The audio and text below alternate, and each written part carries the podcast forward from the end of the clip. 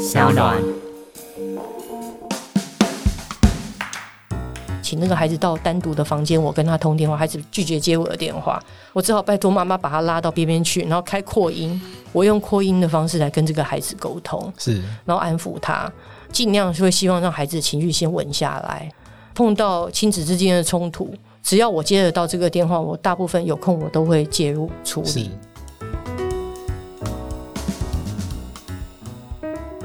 好大家好，我是法白的站长贵智。今天这一集呢，我们邀请到桃园地方法院的主任调查保护官王以凡来到我们这边，我们来聊聊看跟少年有关的法律。如果有一些小朋友他们在可能青少年时期、儿童时期有这个偏差行为，走上一些呃我们比较不乐见的状况的话，我们国家的司法制度有没有一个协助的机制？那再加上前一阵子这个相关的法律有修法，然后在网络上面有所谓的儿童除罪化这样子的一个说法出现，所以让很多听众朋友对我们这个少年的相关的法律。有非常多的兴趣，那我们今天特别邀请到王以凡调查保护官来到现场，来跟大家聊聊看跟少年事件法有关的一些的法律知识。因为少年事件，我想很多听众朋友是不熟悉的。那可能这个节目有很多爸爸妈妈在听，那如果他们以后呃他们的小孩就是。可能犯了一些错，那需要面对这个程序的话，是不是可以可以先给大家一个简单的概念？因为很多民众不熟悉法律嘛，一听到说啊要上法院什么的，就非常紧张，觉得面对一个未知的程序。我们是利用这个机会先跟大家介绍一下，说面对这个程序的话，他可能会遇到的状况。那也包括说父母在这程序中可以协助的角色是什么？各位听众，大家好，哈。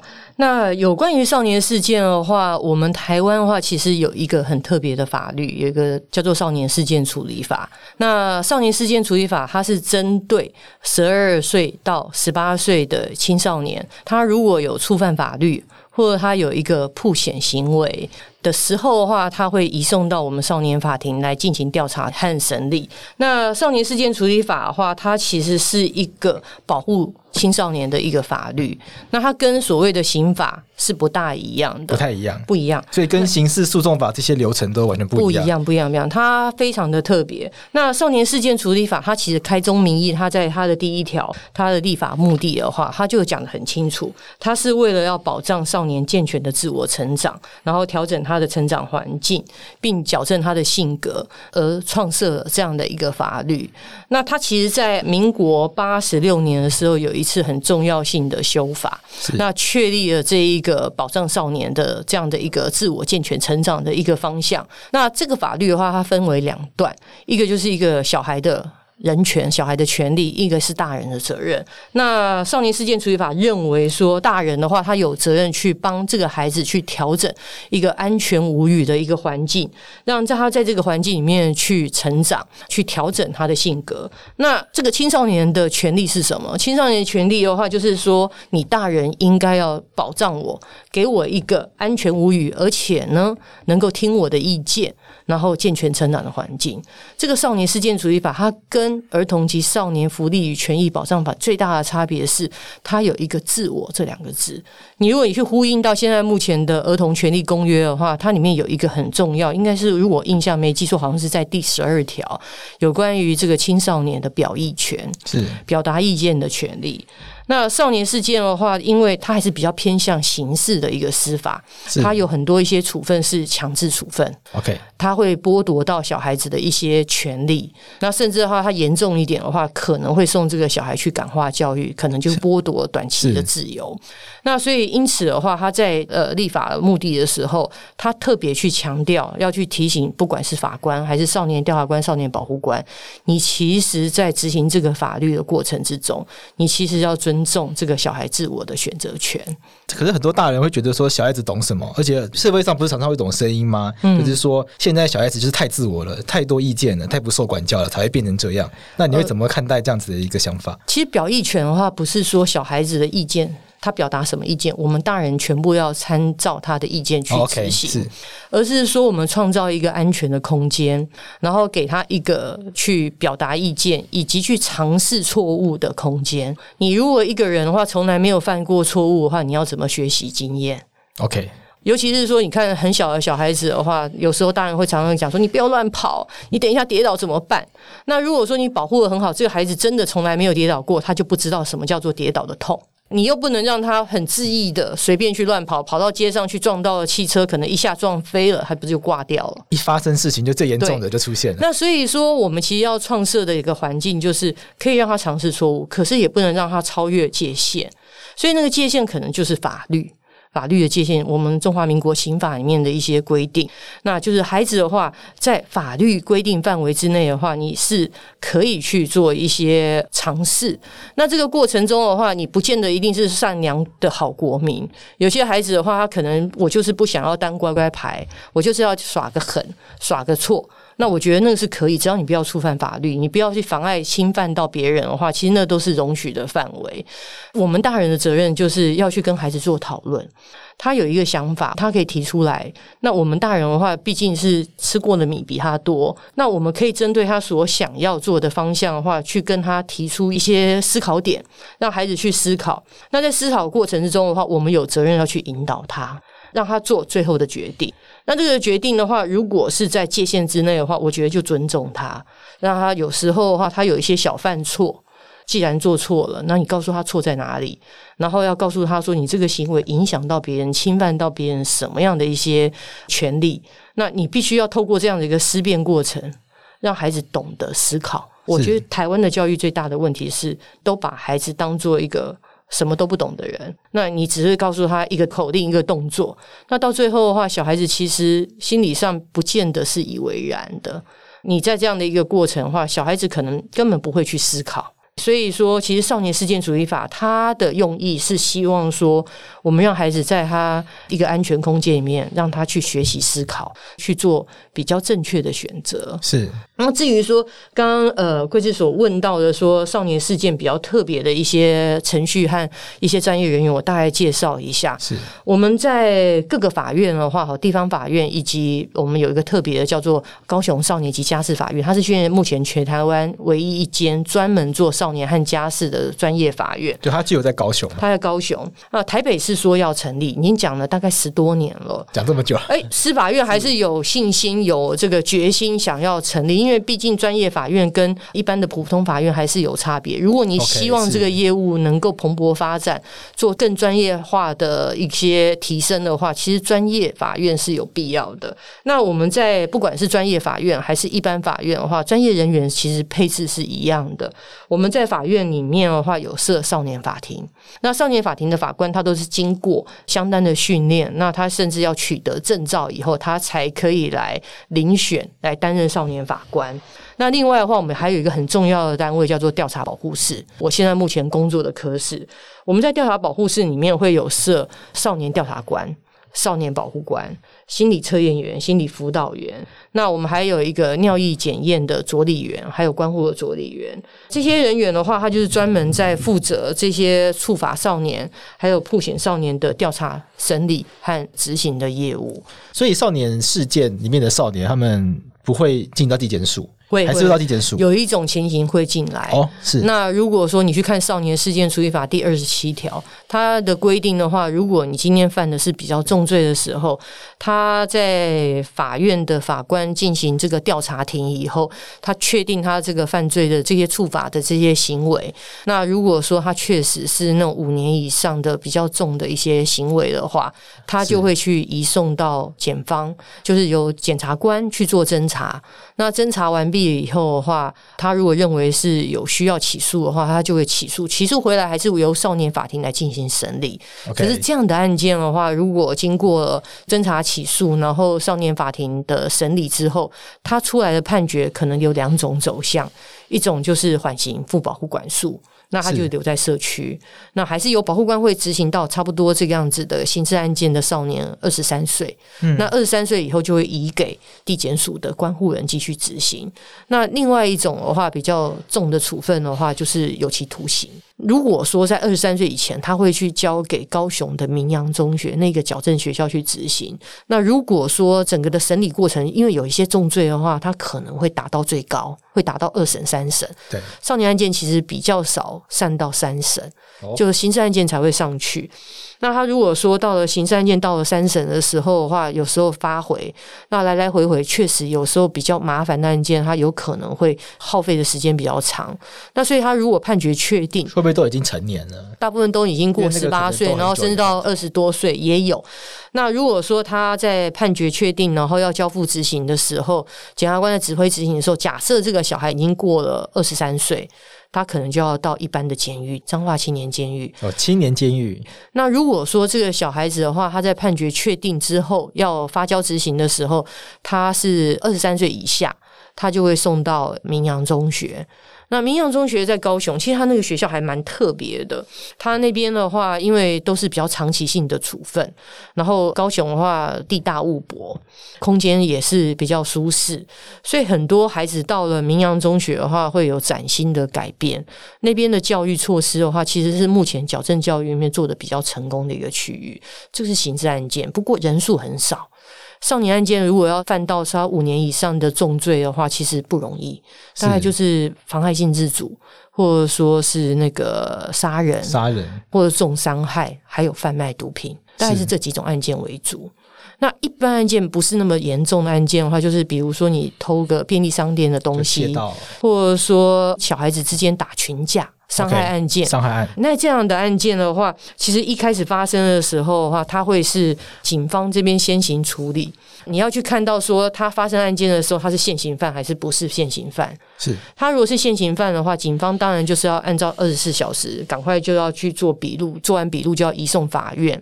那法院就会有值班的法官，值班的法官的话去先做先行讯问。那讯问的时候的话，他就会去。决定说这个小孩子可不可以折付？我们用的名词叫做折付。折付的意思就是说，就是折付给家长哈，法定代理人，或者说现在保护少年之人，让他带回家，就是因为他不适合去收容。那可是如果说当没有办法折付的时候，他就会把他收容到少年观护所。那不过的话，因为今天在这样的一个场合机会的话，我也要跟大家说明一下。在警方讯问的时候，有几点是我们要维护少年的权益。比如说，我们在警方讯问少年的时候，他一定要去通知家长到场。一定要有一个成年人陪在这个孩子身边。就警察不可以自己问他，不可以自己有爸妈。其实我我不晓得说大家有没有印象哈？以前早年的时候，士林曾经发生了一个星光的小开，他们家在阳明山，然后有一些盗匪闯入他们家，然后那时候警方为了急切的要破案，然后结果就抓了青少年来顶替，然后结果结果青少年在这个警方的讯问之下就承认他做了这件事情，然后结果后来士林地院就把。这个孩子收容起来，那结果过一段时间，后来查出来根本是乌龙一件，根本不是他干的。可是为什么小孩子？为什么他要来顶替？哎，那就是在大家所不知道警方讯问的过程之中，到底发生了什么事情？是这个叫什么刑求吗？刑求吗？还是说严刑逼供吗？这个我不。清楚。可是以前我们早年的时候在办案的时候，常常有时候小孩子在警察讯问的时候，会突然担下好多案件。哦，呃，没有破案的案子，全部都是他担下来了。这个真的大家都听过诶，我自己的亲戚就有，我自己办案碰过。是你去问小孩，小孩就会告诉我说，其实那不是我办。我说，那你为什么要承认？对啊，警察说，反正你青少年嘛。哦，顶多的话就是法院给你个保护管束，你互相帮忙一下，结果小孩就担下来。那我们在做调查的时候，如果孩子跟我们说实话，其实我们都会把这件事情巨细靡遗的写出来。那也因为过往的旧时代确实有这样的状况，所以这一次的话，在一百零八年的少年事件处理法修法的时候，他特别去强调不要让小孩子孤单的应讯。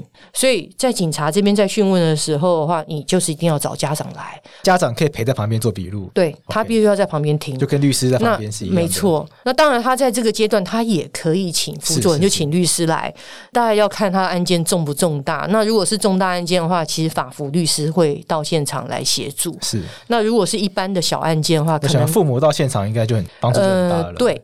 可是有些时候的话，有些家长不是马上可以找得到的。是。比如说，你那个孩子可能是呃住在这个桃园复兴乡那个拉拉山里面，你现在要做笔录的时候，家长可能在四个小时赶不下来。是。那这个情形的话，你就可以去找社工或者是个学校。老师，那甚至也可以去找少年辅导委员会的辅导员到场来陪同。那原则上的话，就是没有家长，我们就要找一些适当的人陪在孩子旁边，不要让他孤单应讯。那另外还有一个原则就是夜间不讯问，除非是很急迫的情形，不然原则上的话，夜间是不去问小孩子，是不要疲劳讯问。我想这个好像成年人的刑事也是这样的规定，就刑事诉讼法的原则是夜间不能讯问嘛，除非这个当事人同意了。有时候的话。在小孩和家长他们都到场了，那他可能问完了，这个孩子马上就可以责付回家，可以睡在自己的床上。有时候家长和小孩会同意夜间训问，就希望赶快结束，赶快回家。那这个部分的话，完全尊重家长和小孩的决定。是好，那还有一种的话，就是说，如果这个小孩是有这个心智或精神障碍。或者说，比如说一些瘖哑人士，这个部分的话，就是有规定说他要同意，或有适当的一些专业人士陪同在旁边，让他沟通上面不会有障碍，这个也是他的一一个权益。然后还有一些辅助沟通的这些规定的话，不只是在警方询问的时候有这样的规定，在这个少年法庭开庭的时候一样比照办理。是，哎，我们原则上的话就是小孩的权益。我刚刚讲是现行犯，他马上就要面临警方讯问。那如果不是现行犯的话，他大部分是由警方这边发通知，请当事人和家长折起来这个警察局做笔录。那做完笔录了以后的话，他就会呃用函送的方式送来法院。这个是警方警讯的阶段。那案子如果进到法院以后的话，法官的做法大概是一收到案件，法官会先阅卷，定个庭期。那定完庭期以后，他马上就会派案给少年调查官。那少年调查官就必须要在这个庭期之前要完成一份审前调查报告。那调查官的审前调查报告的话，他的做法他会分为两个阶段，一个是到家庭去做实地访视。那另外一个就是约当事人来法院来进行一个差不多三四个小时的深度的调查性会谈。那同时之间，他还会去发函去给这个孩子的学校去调他的学习记录、辅导记录。那我个人的习惯啊，我个人的习惯会从小孩的小学阶段开始调资料。小学阶段，小学阶段，因为这些可能都国中、高中了，很多都是高中的年年纪。对啊，我为什么要这样调？因为我想要去梳理他的成长脉络，我要想看这个孩子从小到大的过程。因为这个孩子出生以后的话，除了家长之外，最快能够接触到孩子，而且很亲近的，就是学校教师。那从这个小孩入学之后的话，学校教师基本上的话，周一到周五每天是跟这个孩子相处在一起。孩子的话，他过得快乐不快乐，然后他的家里面发生了什么变故，其实老师都看得到。所以小学的记录其实对我来讲是重要的。最近的话，很流行的一个议题就是童年的负面经验。我们其实有发现到，有很多小孩子的话，在小时候的话，可能是有遭遇到一些童年创伤。那这个是美国的一个学说理论，他们就发现到说，如果你在儿童期的话，有曾经遭遇到一些不良的经验，它会严重的影响到你的发展，然后甚至你长大成人之后的身体健康都会受到影响。那美国他们把这研究上面把这个童年逆境的话，大概分为十项，比如说你小时候曾经被很多人辱骂，然后你曾经遭逢到肢体暴力。比如你被家暴，好，你被性侵害，不管是外面的人性侵害你，或者是是说你家里面的家内乱伦的性侵害，那甚至有情感忽略，就是说你的家人其实不大会去理这个孩子，然后也不大会去接触这个孩子，抚摸这个孩子。那其实如果说人与人之间的话，除了喂食以外，没有一个情感的交流，那个其实是一个情感忽略，是会影响到人的发展。然后还有一个就是生活疏忽照顾，是哦。另外的话，可能是被弃养，或者爸爸妈妈有离婚的这样的一个议题。然后以及你可能曾经看过你的妈妈被你的爸爸家暴，哦，你是一个目睹儿，目睹儿。然后或者说你的家人有药瘾、酒瘾，那你如果是跟一个药酒瘾者生活在一起，你要了解。很多人喝酒或者说吸食这个药物之后，他会有一些狂乱的反应。有时候他使用这种成瘾性物质以后，他整个精神其实会错乱。是错乱的过程中，可能会发生非常多的一些状况，一些悲剧就出现了。对，那甚至的话，我们发现是说，有一些用药的人的话，他使用药物完以后，会有性的强烈需求。那所以有时候有一些孩子的话，他的家长假设是有这个是药瘾者，那我们有时候就会要了解这个孩子是不是曾经有目睹家长或者说家长跟他人性交的场面。啊、哦，是因为我们自己后来发现有一些孩子的话，他是妨害性自主案件，是，哎，为什么这个孩子会有这个性的强烈需求议题？那你去爬梳他的成长脉络的时候，你才发现，哎，他小时候曾经目睹过。我自己就曾经有一个案例，那个孩子的话，就是爸爸妈妈其实是离异，他从小是跟着妈妈生活，哦、是，那妈妈每天带着他泡网咖。我不晓得大家有没有看过类似的新闻，就是爸妈在网咖玩玩线上游戏，完全不吃不睡。那他自己不吃不睡，他也不会理他旁边的小孩，是，所以小孩可能根本也吃不饱，那就瘦得像皮包骨一样。那那个妈妈的话，她租屋，她是租在跟人家共同分租房子，那她这个孩子跟妈妈睡在同一个床上。就是两个母子这样相依为命。那隔壁房的话是一对夫妻。后来我们去爬树以后，发现那个孩子其实在小时候常常在门缝里面看隔壁夫妻发生这个性的行为。哦，是。那他对性就会有兴趣。是。然后后来才查到，原来他以前他在跟他妈妈睡在同一个床上的时候，他会伸手去摸他妈妈。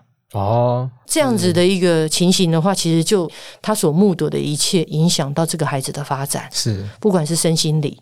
那所以说，你去跟药酒瘾这样子的人，或者说一个疏忽照顾的一个家长生活在一起，其实那个其实是很不健康的。是那或者是说他是跟精神疾患者，好，或者说家长曾经有意图自杀这样议题的人在一起，嗯、是或者说家长入狱。像我刚刚讲是说，呃，调那个小学资料，我们就曾经有看到小学的记录里面，小一的时候就写到说，爸爸入狱，经济状况非常的不好，所以这个孩子的话，上学的时候他需要打包学校的营养午餐回去，他们家是没有办法供应三餐的。那所以说，我们为什么调查官会去调这些资料？那我们会从这样的一个过程之中，看到那个孩子他曾经有面对过什么样的困境，在这个过程中的话，其实我觉得。大人必须要花很大的耐性，然后可能还有一个包容。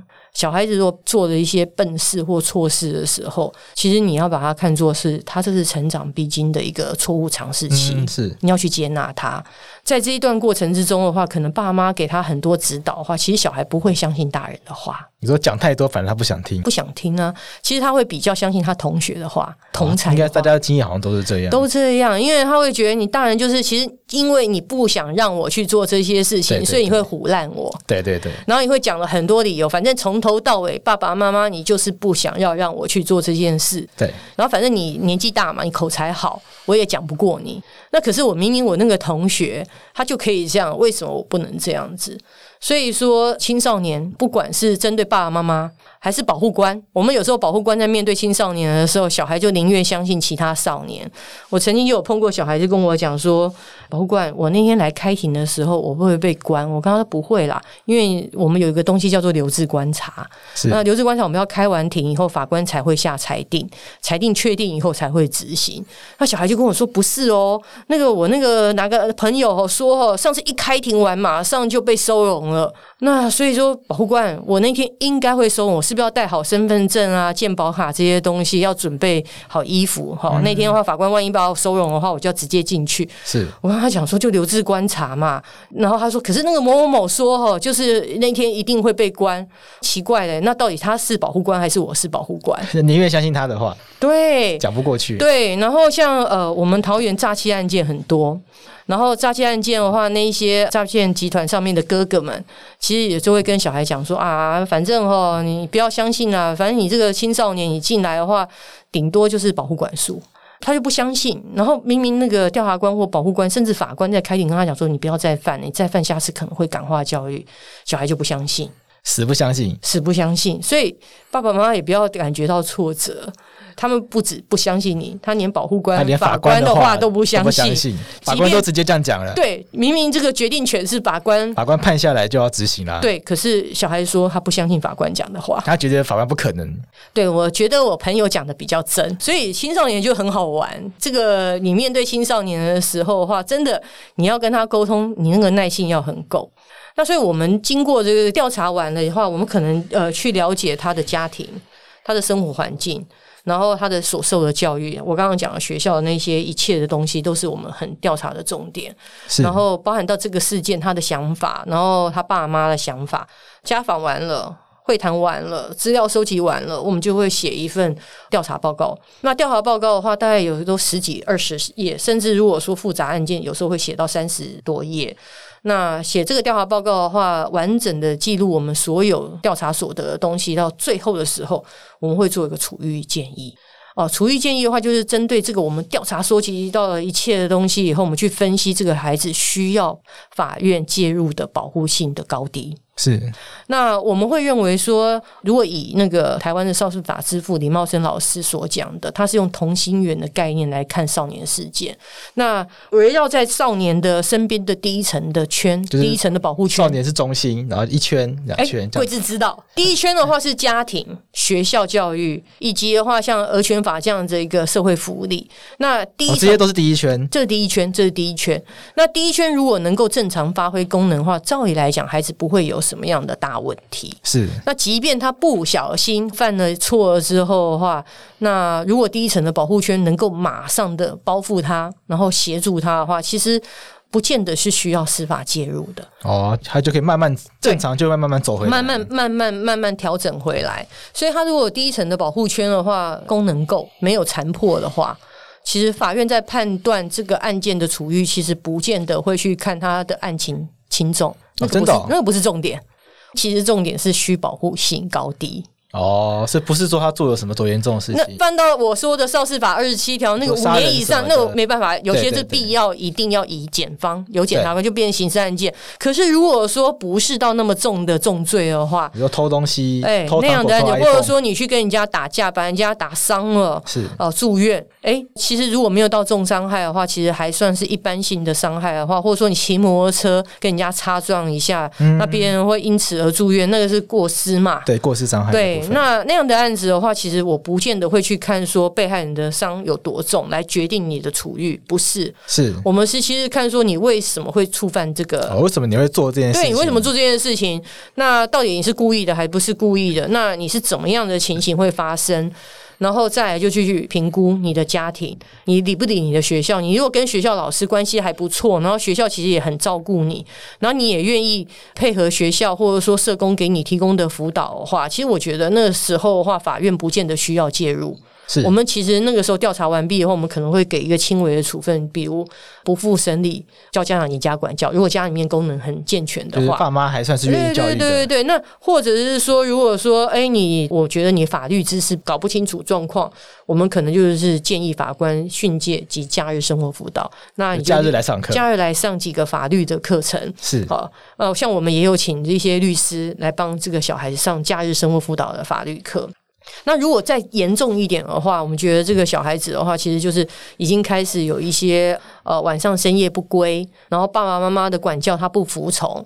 那学校的话，甚至他可能爱去不去，翘课，甚至有一些已经到中辍的阶段了，我就直接再也不去了。他就不去。那这个情形的话，可能我们会跟学校、跟家里面做沟通。那我们会希望学校提供呃，因为现在目前有学生辅导法、家庭教育法，我们会希望学校先提供一些辅导措施。那学校如果也愿意提供，可是就怕这个孩子不理学校，这个时候我们可。能调查官会建议说，是不是就进入保护管束？保护管束意思是保护管束还是社区处遇？还留在社区里面？他是用三年的时间，然后会交给一个保护官。那那个保护官的话，跟这个孩子的话，每个月都一定要见面。大部分是小孩来法院找保护官报道，那偶尔的话，也是保护官会杀到他家去做检查，去他的工作站，哎，突击检查也当然也有约定好的啦。原则上的话，就是不管是保护官去他的家访或他的工作场地访视，甚至到他的学校访视，那也有小孩子来找保护官报道。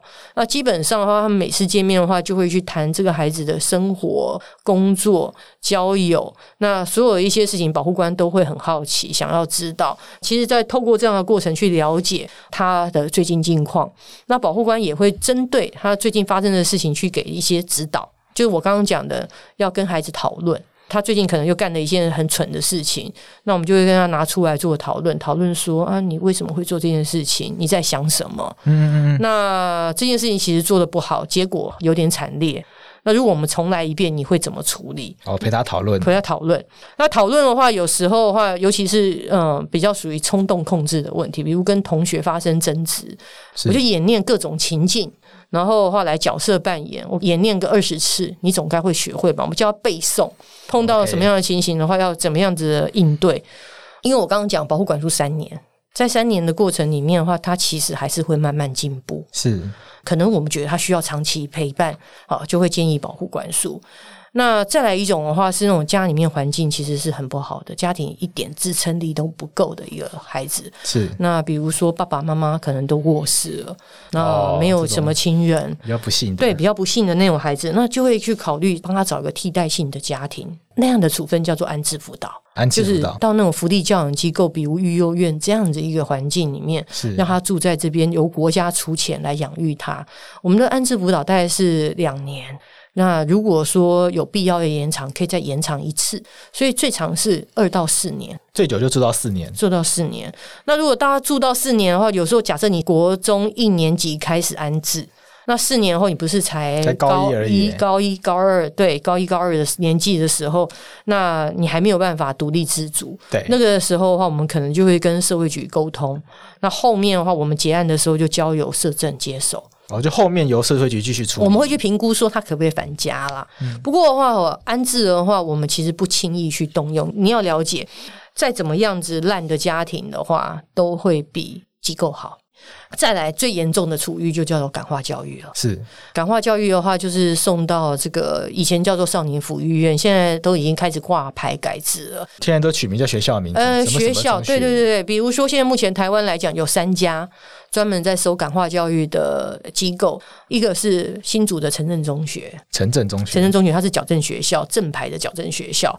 那另外两家的话是改制的，一个是城镇中学桃园分校，在桃园市；那另外一个是城镇中学彰化分校，在彰化田中。哦，那这三家，那这三家里面的话，只有田中的那个彰化分校有收女生。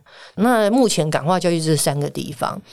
那感化教育的话，其实人数的话，在一百零二年有一个买姓少年死在那个桃园分校。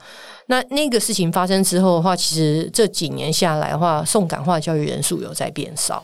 那我刚刚讲的那个高雄明阳中学，它是收有期徒刑的，它的前身就是新竹少年监狱。嗯，那它后来变成矫正学校，然后设置在高雄。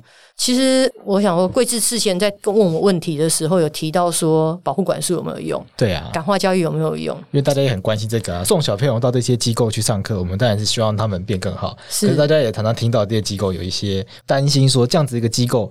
他真的有办法让小朋友走回正途吗？最近蛮好玩的，这两年的话，有一些影视创作真的有在关注到少年矫正这一块。Okay, 是有一部的话是去年得金马奖，这个《阳光普照》。哦，对对，对，《阳光普照》，《阳光普照》是在那个桃园分校拍的。我看了这部电影，拍的很真实。他就是在那个场域，包含到那一个孩子后来要他哥哥不是过世了吗？对，他要赶回家去奔丧，然后奔丧的话戴着手铐脚镣，然后到回家那一段拍的非常的真，包含到那一些陪伴他的那些矫正人员所穿的衣服，真的就是彰化分校的制服。是，那所以我们自己在看的时候觉得哇，那真是妇科。那另外的话，最近的话有一部我还没有空看，我很期待想要看到叫《主管再见》。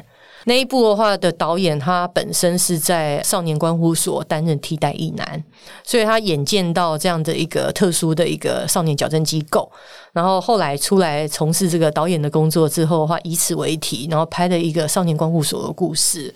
最近的话，在九月跟十月在桃园电影节有播放这一部影展片，那也欢迎大家去看。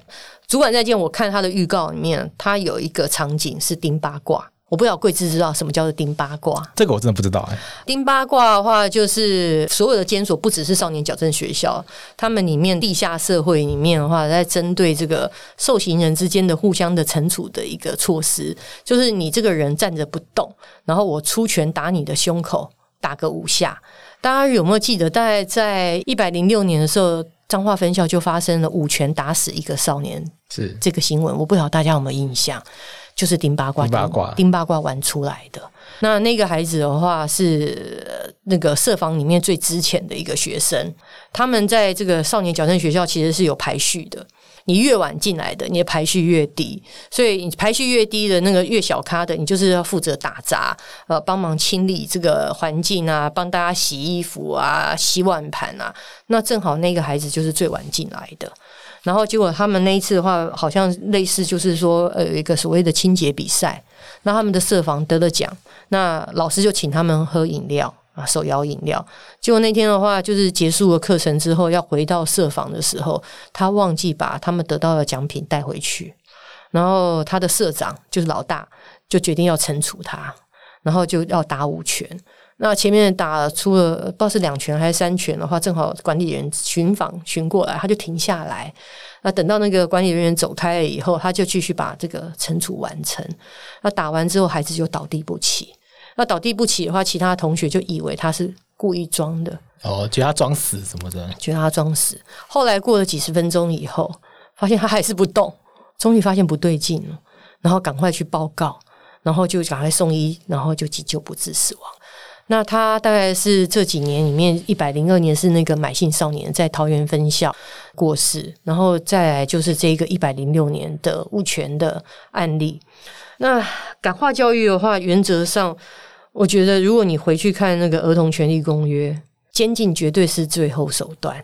是，我觉得不管是成年还是少年案件，其实剥夺人身自由这件事情，其实是要慎思的。我曾经有一个孩子是一个小小原住民，然后的话身材非常的壮硕，那属于打手级的。那所以说从小的话，其实就是很多人会吸收他，然后希望他变成一个打手级的人物。那因为他的状况其实不是很好，后来被我撤销送感化教育保护管束撤销。那因为他一直去伤害到别人。那那次感化后来要出来以后的话，那个孩子就是停止感化教育，改付保护管束，所以出来以后我继续辅导。那好不容易的话，我们我们从他国中二年级一直撑到他高三，他的保护管束感化就是在期间再犯，所以案子一一个一个累积，所以我跟他辅导关系这么长。那好不容易剩下两个月了，他的那个停止讲话教育要改付保护管束，终于快要结束，我都很高兴。就有一天他来报到的时候，跟我讲说：“保护官，我又做错事。”我说：“你做了什么？”他说：“他做了什么？”他们因为快要毕业了，所以同学之间很高兴约要去欢唱，就骑着摩托车去 KTV 去唱歌。那他们就喝啤酒。那喝完啤酒，清晨他要回家，他们就骑着摩托车要回家。酒驾。然后啊，前面的同学的话，因为看到有一个动物，不知道小狗还是小猫冲出来，紧急刹车，后面的车子刹车不及就追撞上去，就他们就是自摔。那自摔的话，警察就来了，是公共危险罪。他跟我讲完以后，我就开始我说：“哦天哪！”哇，最后这两个月，对我比他还难过，是。因为我觉得他状况已经好很多了。那个孩子的话，其实他其实改变了非常多，跟他小时候改变太多。我觉得他很棒了，已经进步非常多了。对，可是他却因为这件事情，后来我就跟他讲说：第一个，你毕竟是保护管束中再犯的，所以那件案子我说不用啰嗦，还是会建议法官保护管束，我们再三年好了。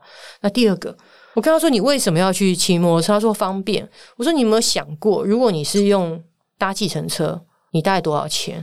那因为你现在这个发生这个无照，然后又发生公共危险的话，第一个交通罚单来了，好几千块；第二个你也有新案，那个代价的话，应该不是个三五千块这么便宜的东西。我说，如果说你去找一个计程车，好吧，我今天算说你的计程车从甲地到乙地的话，回到你家一千块好了。你觉得花一千块的计程车费这样子算多吗？跟后面比起来，你所花跟后面这个结果对。那那件事我跟他谈了很久，我后来跟他讲一个观念，其实有些东西的话是这个界限法的界限，你不要去踏过去，因为踏过去的话，你你不要去冒这个险，你永远不知道会不会出事。一出事的话，常常是你没有办法收拾的。可是的话，我如果事先知道我要去狂欢和喝酒，我觉得 OK。你要跟同学去唱歌，你爸同意你晚上半夜出去，我也觉得 OK。你也没有干坏事，我可以接受。可是的话，你去做这件事情的时候，你要不要脑袋打开来想一想？那你就去衡量一下，因为如果发生了酒驾这件事情的话，这个后果是不是你能承担的？而且代价是不是你觉得你愿意付的？那如果衡量之后的话，你会觉得花一千块其实是小钱。对啊，那我觉得他可能就会省掉很多麻烦事了。那像类似这个情形的话，其实那个孩子后来我调离开那个法院，我印象中他应该后来也得到免除，因为他真的表现不错。可是那一次的话，让他再一次的保护管束的用意是要让他汲取这件事情，要有警惕的教训。对，所以在这个过程中，其实你会去跟孩子讨论代价。那我常常有时候在做这种公共危险的案件的调查的时候会跟他讲故事。以前我们做过的案件的话，就是无照骑摩托车，结果擦撞到那个骑脚踏车的老人，老人一倒下去，头部着地，进去医院后两天后过世，就不会再出来了。对，那你这个是过失杀人呢？那这样的一个案件的话，我曾经有碰到那个孩子的话，其实就是还算是乖的孩子，他爸爸是开佛具行的，就是。贷款买了一栋房子，在一楼开了佛具行，有妹妹，有妈妈，就家里面是非常完整的。就是因为发生了这样的一个车祸案件，然后对方的子女来求偿。那个求偿的话，因为他子女很多，那个慰抚金加起来很惊人的很惊人。然后他未成年嘛，那爸妈有年代责任嘛。你知道后来的话，告到后来，那他们家的话，吼也付不出贷款，也付不出赔偿金。后来爸爸带着儿子，妈妈带着女儿，家里四散，连夜夜逃。我在听到那个孩子的消息，因为他们就逃亡嘛，是躲在。我在听到那个孩子的消息，是因为他已经过了二十岁，他要服兵役，然后他是逃兵，连兵役都逃，他连兵役都逃。后来的话是那个因为逃兵这件事情逮到他，才把他抓回来法院来面对这个法律责任。你想想看哦，他明明就是读一个高中生，然后因为这样的事情，然后整个家就整个散掉了。所以有时候在做调查的时候，我会跟孩子讲这样的一个故事。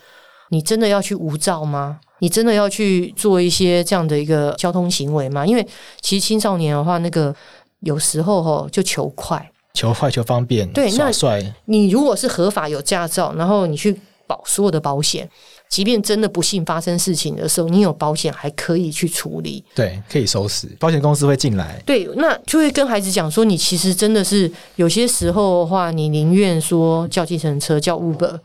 你不要去冒这个险。哦，我们甚至也有小孩子骑摩托车后面载着一个女朋友，就过弯耍帅，女朋友飞出去死掉了。我们其实常办到这样的案件，然后你就会看到说，人生他其实还没有展开他的人生，然后人生瞬间就是一个黑白，然后你就要背负到这样的债务。所以刚刚讲的是说，带着孩子的话，其实我们调保官的话，从事的工作有很多案例，有很多故事。那就会去跟孩子去分享，那包含自己的故事也可以去跟孩子去分享，然后希望孩子透过一些真实的案例或者说一些事件的话，能够带一些教训给他们，然后希望说能影响他们的判断。教保会会跟他们的父母接触吗？因为有些听起来，我们讲第一层、第二层、第三层，那其实最直接也最核心的应该是家庭。但调保官如果有发现说他们家庭的功能可能有点不完整，可是也没有说到完全的不能使用。嗯、那调保官会有介入，说连他们父母有一些沟通辅导的机会，让他们家庭就可以恢复到完整的这样一个作用在。家长的话，吼，我们很多家长其实有一些的话是比较疏忽小孩，是他会讲说他都有管，只是小孩不听他的话。可是问题就是说，常常会去看一下那个爸爸妈妈所谓的我有管。是怎样的管？回到家，你在你的房间，我在客厅，我我在玩我的手机，你在玩你的手机，可能是这种状况。是。那如果说孩子进来我们这边的话，其实我们会去了解爸妈跟孩子之间的一个接触沟通。那爸爸妈妈其实到这个阶段，大部分两个关系都不会太好。是小孩很叛逆，爸妈很火气很大，就觉得我讲你也不听。那基本上的话，保护官会利用公权力来当爸妈的后盾。是，就是我们会要求爸妈要管。那最简单的一件事情就是每天要去帮我们回报小孩子进出家门的时间。哦，要做到这样子？对啊，我们有些同仁是会有一个所谓的记录表。爸妈的话，每天都要填表，几点出门，几点回来。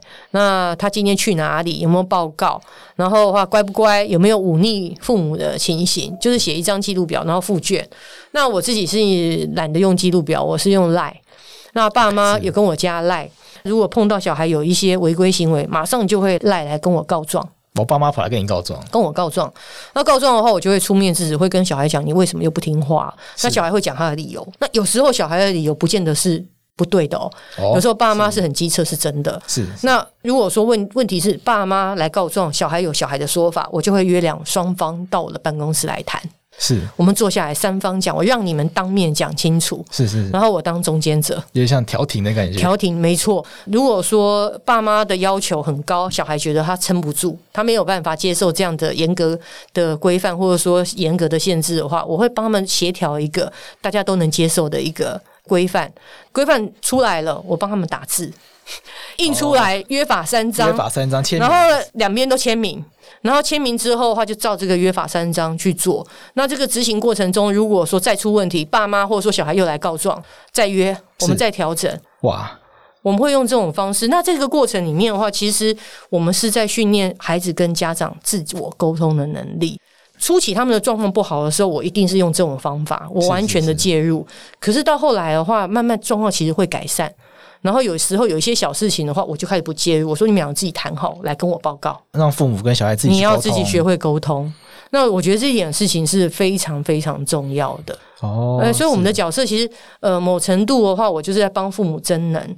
可是的话，也有碰到说，我们有一些小孩，像我曾经有碰过一个孩子，他的过动状况非常非常的严重，然后那个情绪起伏之可怕的，他一暴冲的时候，吼，他会破坏家里面所有的电器，就开始打，他会打破电，他会摔东西这种路线，对对对对对对，他会把那个饭啊全部弄到地上去，拿出剪刀来剪断他家所有像冰箱的电线。电视机的电线，然后把这个电视荧幕砸坏。哇，很激烈！他暴怒的时候会这样。那曾经像这样的一个孩子的话，只要他在家里面破坏，他妈一定是马上录影，是 传影片过来给我看。哦，录影搜证诶，甚至有时候小孩会自伤啊，自己去用剪刀可能戳到自己。他曾经有一次的话，他是在大过年大年初二的时候，他回老家。那个乡下老家，然后他又开始暴冲了。他妈妈没有办法，尤其亲戚都在啊，这个有面子的问题，马上赖我，马上打电话给我。那那个我是希望说，那请那个孩子到单独的房间，我跟他通电话，孩子拒绝接我的电话，我只好拜托妈妈把他拉到边边去，然后开扩音，我用扩音的方式来跟这个孩子沟通，是，然后安抚他，尽量会希望让孩子的情绪先稳下来。碰到亲子之间的冲突。只要我接得到这个电话，我大部分有空我都会介入处理。其实我觉得在这个过程，爸妈其实也蛮辛苦的，可以感觉得出来，对，可以感受到那个。对对，我刚刚讲那个暴冲的孩子的话，其实我其实蛮无助的。我觉得他爸妈很无助。那其实有一次有几次闹到后来，他爸妈是报警，然后请救护车来把他送医。是。直接去打针去做镇定，直接打镇静剂之类的。对，那其实他爸妈每次都看我说怎么办呢？我跟他说，嗯，呃，呃要有耐心，等到他二十多岁以后，这个大脑前额叶皮质成成熟的时候，或许状况会改好。我们一定要咬牙撑过去。那这段时间的话，我就陪你。是。那所以这个过程的话，其实是我觉得漫长辛苦。可是你又不得不走，难怪这个少年事件跟家事事件合在一起，叫少年家事法院。因为某种程度上也是在协助这个家庭的功能恢复到完整吧。家事的话，你就会看到那些孩子其实都还大部分还小，是是。然后爸妈的话，这个有情感的纠葛，那个恩怨情仇，然后的话用孩子当做一个筹码，然后大家抢的要死。然后你去看到那个家事案件的调查报告，你真的会觉得很好玩。就是爸爸妈妈每个人都要证明我最懂他。对对对，没错。哎，对，那个他平常喜欢吃什么，不喜欢吃什么，他偏食什么样的状况之下，然后他的生活习惯怎么样，我每天如何的照顾他，煮什么给他吃，送他去哪里上课，我就是考虑到他的营养均衡啊，然后他的身心发展，这个是家事案件，爸爸妈妈会急于表现，说我怎么样了解孩子，照顾孩子。少年这边的话，爸爸妈妈可能讲，哎，我管不了啦，你们那么爱管，拿去啦，你们把他关起来好了，送给你们了，你们国家爱管，拿去啦，我不要了，最好把他关起来，我就不要管。你我不会教啦，教不动了，你去教。我不会教啊，你罪行啊，你们法院罪行啊，你们拿去好了。靠两个极端，所以你说少年跟家事，其实的话会有时候你看到家事，因为我做主任，我下面有少年调查官、少年保护官、家事调查官，所以他们的报告我其实每一个都要必须要去看。你去看到家事的调查报告出来的内容，跟少年事件的那个报告的内容，你其实看的会很心酸。可是有时候有些家事案件，你在看他那个报告，你大概可以猜到这个孩子未来可能会进来我们这里。少年已经有那种感觉，看得出来。那所以说的话，儿童是个很大议题。其实我觉得，就是儿童这一块如果没有做好的话，其实很容易他在成长的过程没有扶正的话，确实会进来，会会进来法院。那可是的话，就是刚刚回到你刚刚所讲的少年跟家事的这两种业务的差别，你就会知道说，儿童可爱，人见人爱。大家包容性比较大，对对。可是少年的话是人见人嫌，血气方刚。对对对，所以这个是我们自己在看这两项业务的话，都是家庭，可是两个极端，处理起来完全是不一样的世界。对对对对对。今天谢谢我们桃园地院的这个主任调查保护官王以凡，跟我们分享这么多跟少年事件有关他的个人的亲身经历，也让我们更加了解以一个第一线的实务工作者的立场，怎么样去看待这些少年事件，以及我们怎么样去认识进入到这些程序的少年。那我希望这一集可以帮助到我们的听众朋友更加了解到这样子一个程序。好，我们谢谢以凡。好，谢谢谢谢谢谢大家。